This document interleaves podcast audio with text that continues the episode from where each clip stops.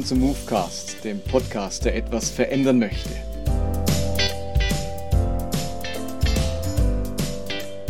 Mein Name ist Martin Benz und jetzt geht's los.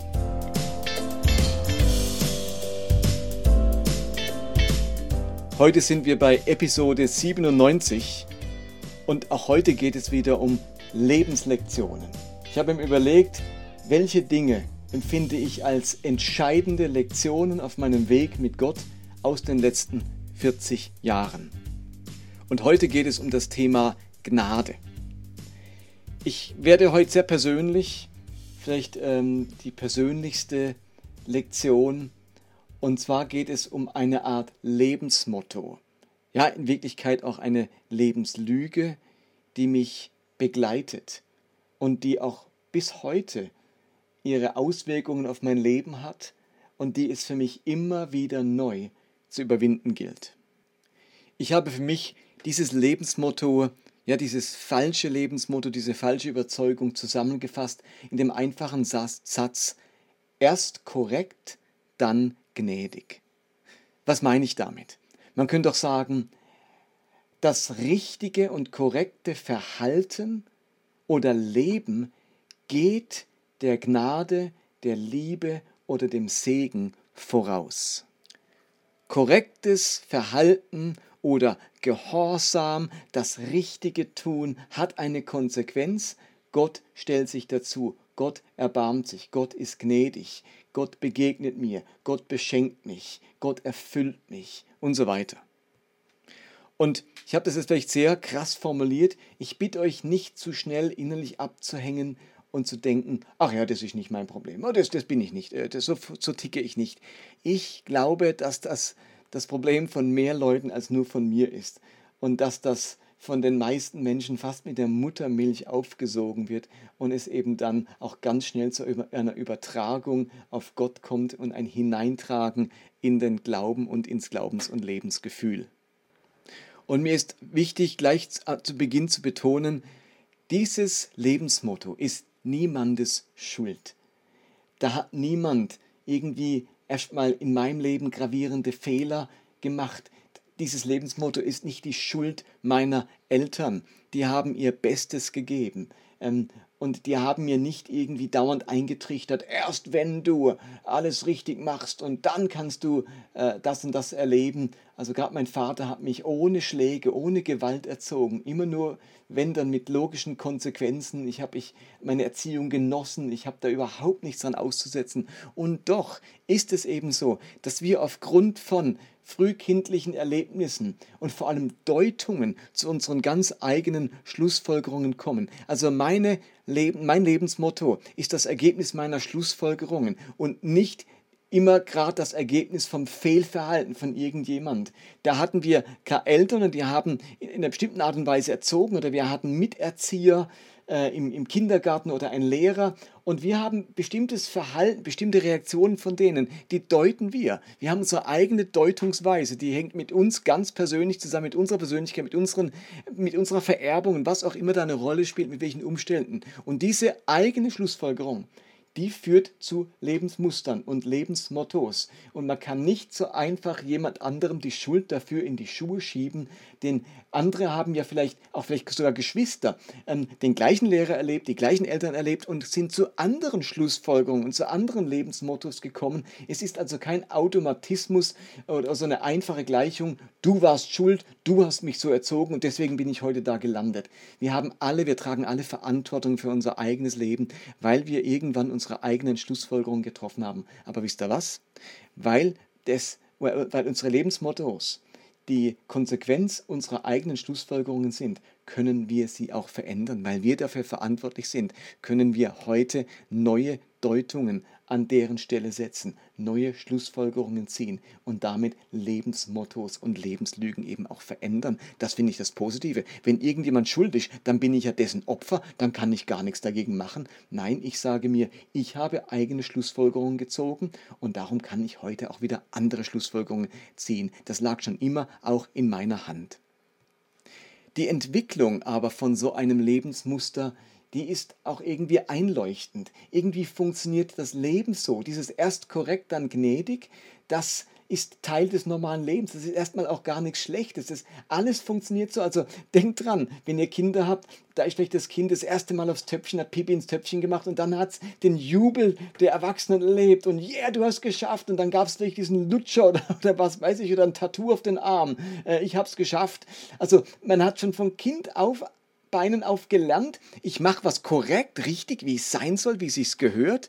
Und die Konsequenz ist, es gibt eine Art Belohnung. Ich, man löst Freude aus. Man löst ein Strahlen auf dem Gesicht der Eltern aus und so weiter. Und das ist ja erstmal was ganz Positives. Also äh, wäre schlimm, wenn das Kind das erste Mal Pipi macht und sich freut und die Eltern äh, haben so ein Pokerface, wenn das passiert.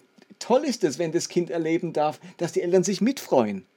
Aber es geht dann eben so weiter. Wir erleben dann auch in der Schule, dass korrekte, korrekt gelöste Aufgaben zu guten Noten führen. Und wenn ich alles korrekt mache, meine Hausaufgaben, meine schulischen Leistungen korrekt sind, dann werde ich versetzt oder komme aufs Gymnasium. Oder wenn ich dann in der Oberstufe meine Kurse korrekt abschließe mit der entsprechenden Punktzahl, dann kann ich hinterher Abitur machen. Oder wenn mein Abitur korrekt ist, also gut genug ist, dann kann ich auch studieren. Und während dem Studium dann erlebe ich, wie wenn der Korrektor nicht zu viel zu korrigieren hat, weil ganz vieles korrekt war von meiner Arbeit oder meiner Bachelorarbeit, dann bekomme ich meinen Abschluss. Also irgendwie funktioniert das Leben ganz stark nach diesem Motto. Ähm, gestern waren unsere Mädchen beim Impfen und die haben eigentlich immer ein Riesentheater gemacht vor dieser Spritze und gestern haben wir da intensiv dafür gebetet und haben gesagt, Mensch, jetzt ist eure Chance einmal zu zeigen, wir sind mutig, wir schaffen das, wir sind tapfer. Und dann sind die gestern beide zum Kinderarzt und haben ohne einen Mucks, ohne eine Träne sich impfen lassen. Die Große hat sogar dabei gelacht und wir waren so stolz auf die beiden, gesagt, das habt ihr so klasse gemacht. Und dann gab es natürlich hinterher in der Stadt ein Rieseneis für beide. Ja, und, und dann kann es natürlich passieren, dass man jetzt das Lebensmotto entwickelt, aha, wenn ich was richtig mache, korrekt mache, anständig mache, dann gibt es eine Belohnung. Dann bekomme ich das Eis, dann bekomme ich den Applaus, dann bekomme ich die gute Zensur. Erst korrekt, dann erlebe ich die Zuwendung oder die Gnade oder die Gunst oder ähm, die Chance oder die nächste Möglichkeit und so weiter. Und aus diesem Lebensmotto heraus habe ich eben versucht, es möglichst korrekt zu machen. Und Korrektheit war für mich das Gütesiegel meines Lebens. Das hat sichergestellt, dass ich Anerkennung bekomme, dass ich Würde bekomme, Respekt bekomme und natürlich auch Gottes Gunst und Gottes Gnade und Gottes Unterstützung und Gottes Gaben und so weiter. Und dieses Korrektsein das hat sich bei mir darin ausgewirkt, dass ich mir gesagt habe, ich möchte leben mit einer weißen Weste. Also meine weiße Weste war für mich was ganz Wichtiges, denn sie hat ein Stück weit dokumentiert, dass alles korrekt ist, alles in Ordnung ist. Und damit bin ich in der Ausgangslage, in der Disposition, dass Gott mir jetzt gnädig sein kann, dass er meine Gemeindearbeit, meinen Dienst, meine Predigten, all das segnen und unterstützen kann. Wenn ich korrekt bin, dann kann Gott sagen, jawohl, Voraussetzungen erfüllt, jetzt kann ich auch deine Gnade schenken. Und es gibt ja auch genug, genügend theologische Systeme, die das unterstützen. Also lange Zeit war ich Anhänger der Glaubensbewegung und da ist ja die entsprechende Logik, wenn du richtig glaubst, korrekt glaubst, dann wirst du geheilt oder dann erlebst du die Salbung Gottes oder die Vollmacht Gottes. Also das Wirken Gottes, sein Handeln, sein Segnen war gekoppelt an korrekt Glauben, korrekt beten, sich korrekt verhalten, egal aus welcher Tradition du stammst. Beim einen ist der Glaube, beim nächsten ist das korrekt beten, beim nächsten ist das korrekt Lebens, Leben, der Lebenswandel muss korrekt sein, egal was in deiner Gemeindebewegung betont wurde. Am Ende war das immer die Voraussetzung für Gottes Gunst, Gottes Wirken, Gottes Handeln, Gottes Segnen und Gottes Salben. Und dann kam der Moment in meinem Leben, und darüber mache ich sicher auch mal einen eigenen Movecast jetzt nur auf die Schnelle erwähnt, wo meine Ehe zerbrochen ist und wo es zur Scheidung zwischen mir und meiner ersten Frau kam. Und auf einen Schlag war es dahin mit meiner weißen Weste. Und plötzlich war ich nicht mehr korrekt. Korrekt wäre gewesen, dieser Frau, der man lebenslange Treue versprochen hat, mit der zusammenzubleiben bis zum letzten Atemzug. Und jetzt sind wir geschieden. Jetzt habe ich in dem Punkt versagt. Das, was korrekt wäre, konnte ich nicht Gott gewesen wäre, konnte ich nicht leben und nicht erfüllen. Und jetzt war meine weiße Weste beschmutzt. Ich bin seither ein geschiedener Mensch. Mit diesem Stigma, mit diesen Flecken muss ich jetzt leben. Und für mich ist dadurch die Grundlage meiner Gottesbeziehung, meines Lebensverständnisses, meiner Lebensdeutung zerbrochen. Wie funktioniert denn jetzt das Leben und die Vollmacht und der Segen, wenn ich das Korrektsein ein für allemal verspielt habe. Nicht wegen einer Kleinigkeit, sondern wegen etwas Bleibenden. Ich habe nicht eine Sünde begangen und dann habe ich in der gebeichtet, Buße getan, dann war es wieder gut. Jetzt bin ich geschieden. Ich bin nie mehr mit dieser Frau zusammen. Ich, wir sind getrennt. Dieses Versprechen ist für alle Zeit gebrochen. Und was ich auch noch erwähnen muss, ist, dass natürlich dieses Motto, erst korrekt, dann gnädig, sich natürlich auch ausgewirkt hat auf die Art und Weise, wie ich meine ersten Kinder erzogen habe. Also dieses Muster, dass mein Wohlwollen, meine Gunst, meine Bewunderung, meine Wertschätzung immer geknüpft ist an das korrekte Verhalten des Kindes, das war natürlich zum Teil auch tragisch für die Erziehung. Da habe ich viele Erziehungsfehler gemacht, die ausgelöst wurden durch dieses Lebensmotto. Wenn du die entsprechenden Noten nach Hause bringst, wenn du das schaffst, wenn du dich zusammenreichst, wenn du dich richtig verhältst, wenn du das und das korrekt machst, dann kriegst du meine Bewunderung dann applaudiere ich dir, dann zeige ich dir meine, was weiß ich, Zuneigung oder meinen Respekt und so weiter. Das klingt jetzt vielleicht krass und es war bestimmt nicht so krass, wie ich es formuliere, aber ich glaube, dass meine Kinder darunter gelitten haben. Also dieses Lebensmotto, das hat sich ja nicht nur auf mich selbst ausgewirkt, sondern natürlich auch auf, das habe ich übertragen, auch auf meine Sozialkontakte. Auch in meiner Gemeinde als Pastor habe ich natürlich entsprechend ähm, richtiges Verhalten, gute Leistung, das Beste geben, ähm, honoriert. Im Gemeindebau haben wir dann gesagt, ja, wir wollen Gott unser Bestes geben. Und eben, wenn man dann sein Bestes gibt, dann hat es entsprechende Wertschätzung, Lob und Komplimente gegeben und vorher eben dann eher Kritik oder die Aufforderung, das könnte auch noch besser gehen. Also dieses Lebensmuster, das zieht sich voll durch. Und nach dem Zerbruch meiner Ehe war ich plötzlich darauf angewiesen, dass Gott mich segnet, zu mir steht, mich weiterhin bewahrt und führt, obwohl ich jetzt nicht korrekt sein kann. Und dieser Bruch, dieser Riss in meinem Leben hat es mir ermöglicht. Er hat wie einen Spalt geöffnet, wo ich ein neues Verständnis entwickeln könnte, nämlich, dass es bei Gott genau andersrum funktioniert. Wenn meine Logik heißt, erst korrekt, dann gnädig, dann heißt es bei Gott erst gnädig, dann korrekt. Bei Gott geht seine Gnade und Liebe, sein Segen, sein Zuspruch, dem Korrektsein voraus.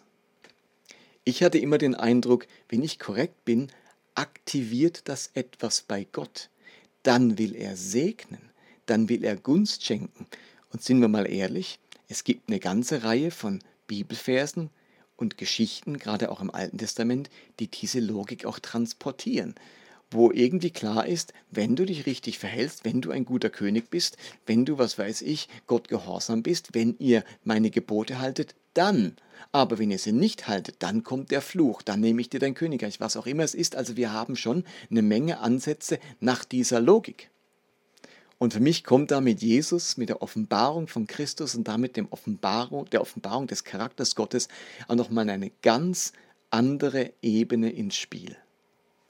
In Jesus zeigt Gott, dass seine Logik eine andere ist. Erst gnädig, dann korrekt. Es gibt viele Bibelstellen, die das auch zum Ausdruck bringen. In 1. Johannes 4,19 heißt es, lasst uns lieben, denn er hat uns zuerst ge äh, geliebt. Also meine Liebe folgt der Liebe Gottes nach. Oder in Römer 5, Vers 8 sagt Paulus, wie sehr Gott uns liebt, beweist er uns damit, dass Christus für uns starb, als wir noch Sünder waren.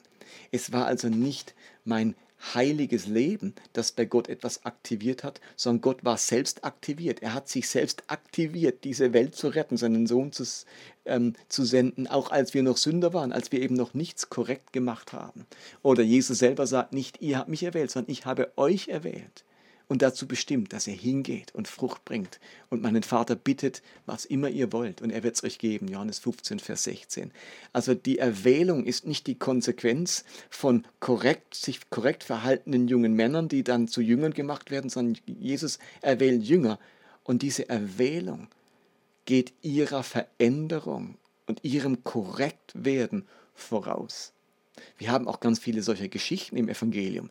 Die Geschichte von Zachäus oder vom verlorenen Sohn sprechen genau diese Sprache. Da geht Gottes Gnade voraus, Gottes Zuwendung voraus, Gottes Wertschätzung voraus, Gottes Vertrauen voraus. Und was nachfolgt, ist ein Zachäus, der durch dieses Erlebnis von Gunst und Gnade und Zuwendung sagt, Jetzt ändert sich alles. Jetzt bin ich bereit, meinen ganzen Besitz herzugeben, an dem ich vorher so geklammert habe, der mich vorher der Wunsch nach Besitz so unehrlich und betrügerisch gemacht hat. Den kann ich jetzt einfach loslassen.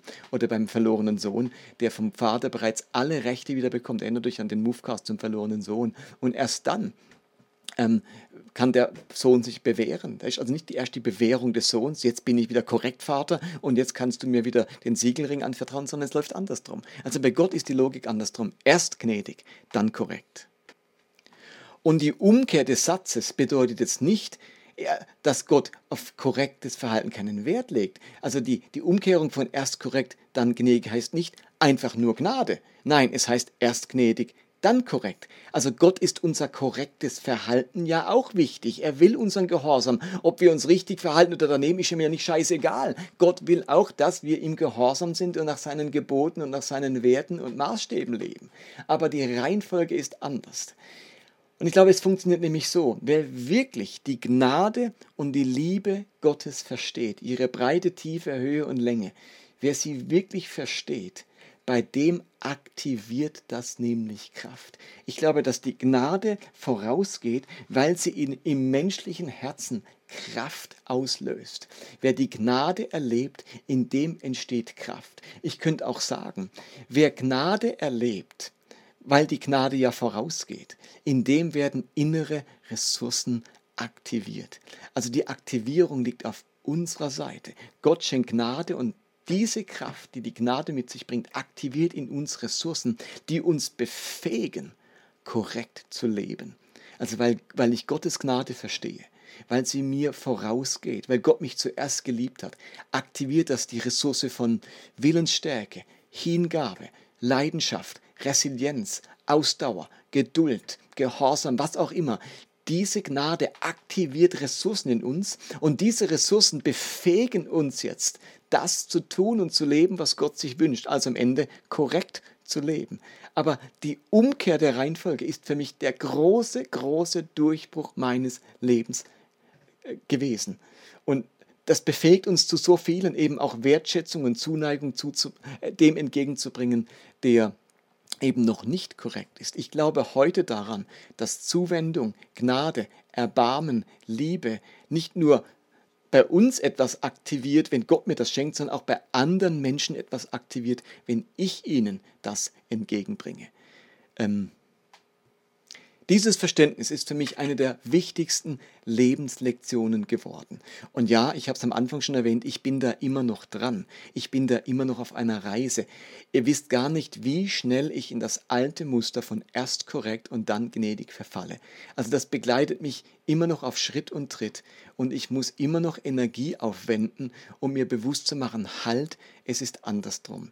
Um mir es bewusst zu machen von Gott her, dass er nicht so tickt und um mir bewusst zu machen, dass ich nicht so ticken möchte im Umgang mit meinen Kindern, mit meinem Ehepartner, mit meinen Freunden, mit meinen Gemeindemitgliedern, äh, Brüdern und Schwestern. Ich möchte immer wieder aussteigen aus diesem Lebensmuster. Das ist für mich so eine ganz entscheidende Lebenslektion.